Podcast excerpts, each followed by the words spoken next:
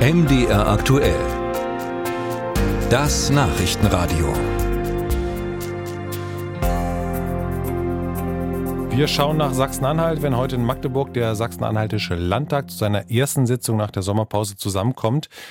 Dann geht's gleich los, ja, wenn man so will, mit der Königsdisziplin, nämlich dem Haushalt. Konkret geht's also um die Frage, was kann, was will sich Sachsen-Anhalt 2024 leisten. Heute gibt's die erste Lesung und na klar, es gibt schon jede Menge Kritik. Dazu unsere Landeskorrespondentin Doreen Jonas. Sachsen-Anhalts Finanzminister Michael Richter von der CDU will heute den Haushaltsplan für das kommende Jahr im Parlament vorstellen. Die Ausgaben, immerhin 14,7 Milliarden Euro, sind ein Rekord.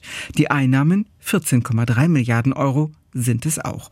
Oder wie SPD-Fraktionschefin Katja Pähle sagt, Sachsen-Anhalt hatte zumindest nominal noch nie so viel Geld wie jetzt. Ausgeglichen ist der Haushalt damit allerdings nicht. Es fehlen rund 430 Millionen Euro. Immerhin drei Prozent des gesamten Etats. Die sollen im laufenden Jahr gespart werden. Wo ist noch offen. Diesen Kniff nennt man globale Minderausgabe. An sich durchaus üblich, in der Höhe allerdings nicht.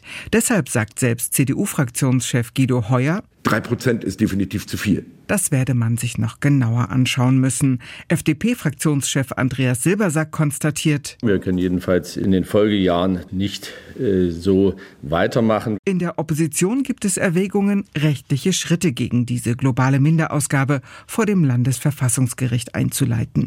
Linke Fraktionschefin Eva von Angern. Weil wir Sorge haben, dass die Transparenz für die Menschen in Sachsen-Anhalt, was denn hier zukünftig im nächsten Haushaltsjahr an Geld zur Verfügung steht, beziehungsweise wo gespart werden soll, die ist eben nicht gegeben.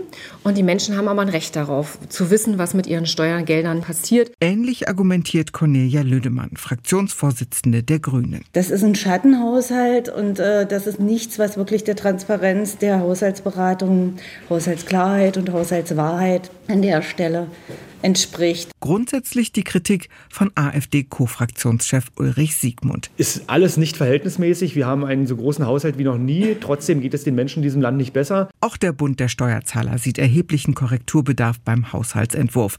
Landesvorsitzender Ralf Seibecke vermisst einen Sparwillen. Ständig würden die Ausgaben erhöht. Ich hoffe, dass die Landesregierung und die Koalitionsfraktionen die Kraft haben, den Schalter hier umzulegen. Zumindest haben sie das ja in ihrem Koalitionsvertrag. Dort hieß es, dass man eine nachhaltige Finanzpolitik betreiben will. Die Bewertung des Bundes der Steuerzahler zum Haushalt 2024 fällt dann allerdings sehr kritisch und leider anders aus. Landesrechnungshofpräsident Kai Bartel spricht gar von einem Entwurf der ungedeckten Schecks. Aus seiner Sicht ist die Haushaltslücke noch viel größer. Eine Milliarde Euro sieht er nicht durch dauerhafte Einnahmen gegenfinanziert. Besonders enttäuschend sei, so Bartel, an keiner Stelle des Etatentwurfs ist irgendeine Idee zu entdecken, wie man dieses strukturelle Dilemma auflösen möchte. Das große Thema Personal wird weiterhin ausgespart. Das ist nach unseren Erfahrungen die entscheidende Stellschraube. Anstatt Personal zu sparen, stehen die Weichen auf Aufwuchs. Die Landesregierung fährt nach unserer Einschätzung auf Sicht anstatt auf Weitsicht.